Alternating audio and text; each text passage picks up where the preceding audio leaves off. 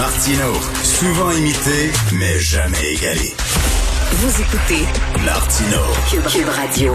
Alors, euh, la police gagne du terrain dans la chasse aux pimp. C'est la couverture du Journal de Montréal. Quatre fois plus de rapaces. On y va pas avec le dos de la cuillère. Quatre fois plus de rapaces accusés. Enfin, nous allons parler avec Madame Maria Mourani, euh, criminologue, auteure et présidente de Mourani Criminologie. Bonjour, Madame Mourani.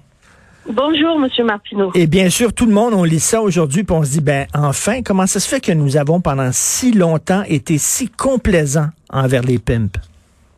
Ah, ça c'est, je vous dirais, c'est un ensemble de variables. D'abord, euh, cette mentalité de penser que la prostitution c'est le plus vieux métier du monde. Il a fallu combattre euh, cette façon de penser. Il y avait aussi la façon de penser que tout le monde était responsable dans le sens euh, les victimes étaient aussi responsables que les pimps et que les clients étaient un petit peu à l'abri de tout. Donc il y a eu un grand changement de mentalité là depuis les 15-20 dernières années.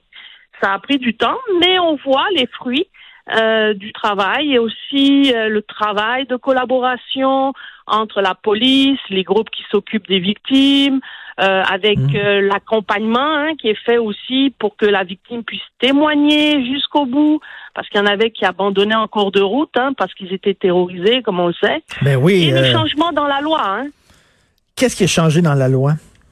Bon, d'abord, euh, il faut savoir qu'il y a eu un changement total au niveau de la loi sur la prostitution, où maintenant on considère que les personnes prostituées sont des victimes, donc on n'y touche pas dans le sens d'incarcération, etc. Euh, D'autre part, les proxénètes, c'est toujours la même affaire, euh, ils sont criminalisés, mais les clients aussi sont criminalisés. Ça, ça a été une nouveauté dans la loi sans compter la loi sur la traite des personnes avec euh, l'application de ma loi sur le renversement de la preuve, la confiscation des fruits de la criminalité. Puis il faut savoir que le renversement de la preuve et la confiscation des fruits de la criminalité a été enfin implanté en 2019. Donc on voit que euh, ça fonctionne parce que c'est plus facile de faire la preuve, les policiers ont développé plus de techniques, ils comprennent comment fonctionne la loi, comment ils doivent avoir des preuves en béton pour pas que ça soit euh, déjoué en cours, euh, pour que les accusations aboutissent à des hmm. condamnations. Donc tout ça, on voit que quand même, ça fonctionne là, ce qu'on a mis en place. Et là, je regarde les, les, les, les, euh, les sentences, ça tourne autour de 5-6 ans, c'est ça, pour, pour les pimps? Ouais, mais c'est encore là, euh, je vous dirais, pour moi, c'est pas assez. Je vais vous dire pourquoi. Parce mmh. qu'au début, euh, on avait des sentences même parfois de moins de deux ans. Euh, là maintenant, il y a comme une prise de conscience que c'est un crime qui est majeur, autant dans le milieu euh, procureur, policier que juge. Donc on voit une augmentation des sentences qui est autour comme ça de cinq ans. Mais quant à moi, avec ce genre de crime-là, parce que il y a même des exemples où on vous dit le gars il est ressorti puis il est allé chercher la même victime. Donc c'est pour vous dire, ce genre de, de hmm. délit-là, pour moi, c'est comme un meurtre, parce que les personnes sont tuées à l'intérieur d'eux-mêmes, et c'est comme si euh, euh, la reprise, c'est-à-dire le, le fait de passer à travers le stress post-traumatique peut prendre des années et parfois une vie. Donc c'est comme si on a tué cette personne-là à l'intérieur d'elle-même. Moi, je pense qu'il faut qu'on puisse appliquer des sentences beaucoup plus élevées qui vont aller autour de 10 à 15 ans. Pensez-vous qu'il y a un changement de euh, je suis tout à fait d'accord avec vous, tout à fait d'accord avec vous, c'est un c'est un crime extrêmement euh, grave. Euh, et pensez-vous que les mentalités ont changé, c'est-à-dire que pendant longtemps on blâmait un peu la victime en disant ah elle est naïve, franchement, elle est tombée sous le joug d'un gars qui l'exploitait, quelle niaiseuse, elle avait seulement qu'à se sauver puis arrêter de tomber en amour avec ce gars-là puis oui, oui, oui. Euh, c'est ce qu'on, ce qui est dit, ce qui est dit encore.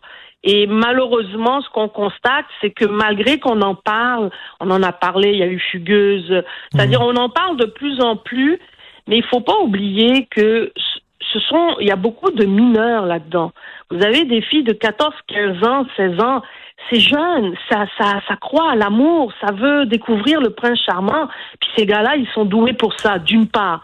Mais vous avez aussi euh, comment dire, le, le, le fait que euh, on, malgré les avancées qu'on a, malgré les dénonciations, on, a encore dans la jeunesse cette idée de la sexualité qui est, euh, c'est pas grave là, tu peux coucher avec tout le monde là, c'est bien une femme, c'est mm. c'est ça, c'est le sexe, une femme égale sexe et un homme égale euh, entre guillemets, je vais le mettre entre guillemets proxénète. C'est cette image-là qui est véhiculée dans les pornographies là, dans les films porno que les jeunes regardent et même on estime que l'âge moyen maintenant pour regarder la porno, on a des jeunes de 12 ans, 13 ans. Donc quand tu grandis avec la porno, le sexe n'est rien, ne devient plus rien.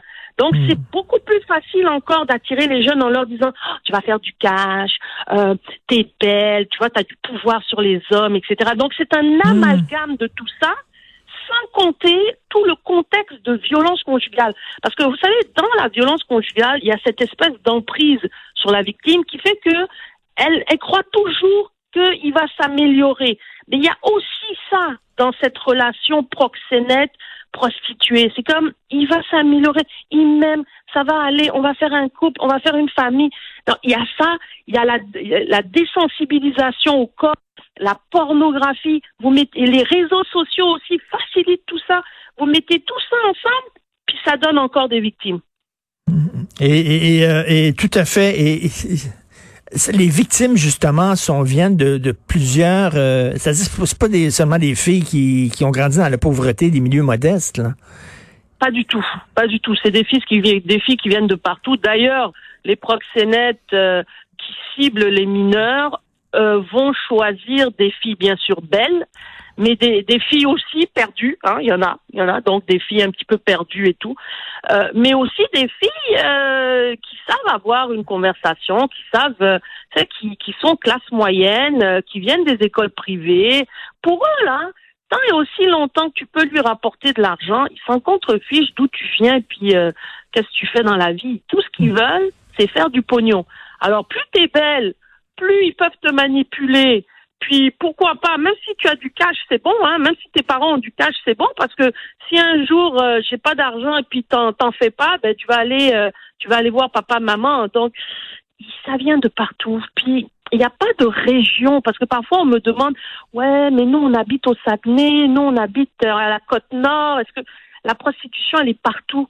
Euh, J'ai fait une, une recherche sur le logement et la prostitution et j'ai eu des femmes de partout au Québec, hmm. autour de 540 euh, euh, femmes qui ont répondu à un questionnaire et ces femmes-là, elles venaient de partout au Québec. Écoutez, il y a un éléphant dans la pièce. Là. Vous savez, vous êtes criminologue, donc vous avez une formation de sociologue, la sociologie. Vous savez qu'il y a différents euh, groupes ethniques. Il y a la mafia russe, il y a la mafia vietnamienne, il y a la bon, tout ce qui est souvent euh, corruption dans la construction, ben c'est souvent la mafia italienne. Les stupéfiants, ben c'est souvent les Hells Angels qui sont des Québécois de souche blanc. Euh, le pot, le, le trafic du pot illégal. Moi, j'ai lu que c'était la mafia vietnamienne. Bon on voit là qu'il y, a beaucoup de pimps aussi qui, sont noirs. Est-ce que c'est une coïncidence ou quoi est-ce que il y a, un prof... Oui. Je vous dirais c'est une coïncidence. Ben, une coïncidence. C'est une une coïncidence. Disons-le comme ça.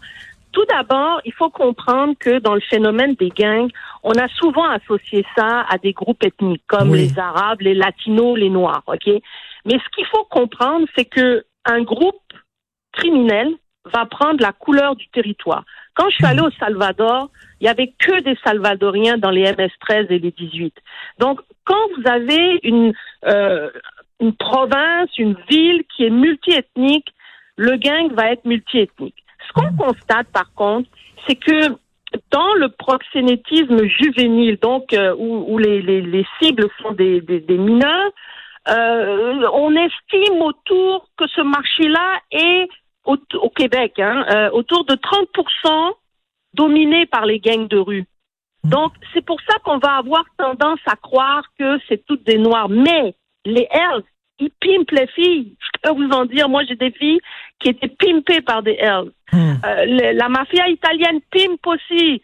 Donc, ils pimpent tous la mafia russe est connue aussi pour ça. Ben oui, la ben oui. La, la, triade chinoise est super développée dans ça. Mais ceux qu'on entend le plus parler, qui sont les plus visibles, c'est bon comme on le voit, cette coïncidence-là de voir euh, des gars de gang euh, avec une certaine homogénéité ethnique.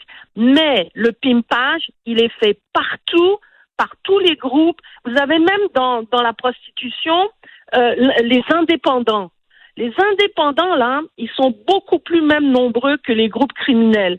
Et, et dans les indépendants, c'est n'importe qui. Moi, j'ai constaté qu'il y avait autant, comme vous dites, des Québécois de souche que des, euh, des Québécois d'origine arabe, euh, africaine, maghrébine. J'en vois aussi de plus en plus. Donc, il y a de tout. Et comme disait un pimp avec qui j'ai j'ai eu une longue conversation. Il m'a dit il y a deux il y a, il y a deux deux produits qui sont très démocratiques, le pot et les et les prostituées parce que tu peux pimper, tu peux faire pousser du pot dans ton garde-robe et tu peux tu peux pimper une fille euh, comme ça, là. mais ben oui, parce que, ben oui, vous, vous parlez de la mafia russe, tout à fait. Là. Il y a plein de, de jeunes filles qui euh, proviennent de, de pays de l'Est, d'Europe de l'Est, là, qui, qui viennent ici puis qui tombent sous la coupe, justement, de, de, de mafiosos russes, là.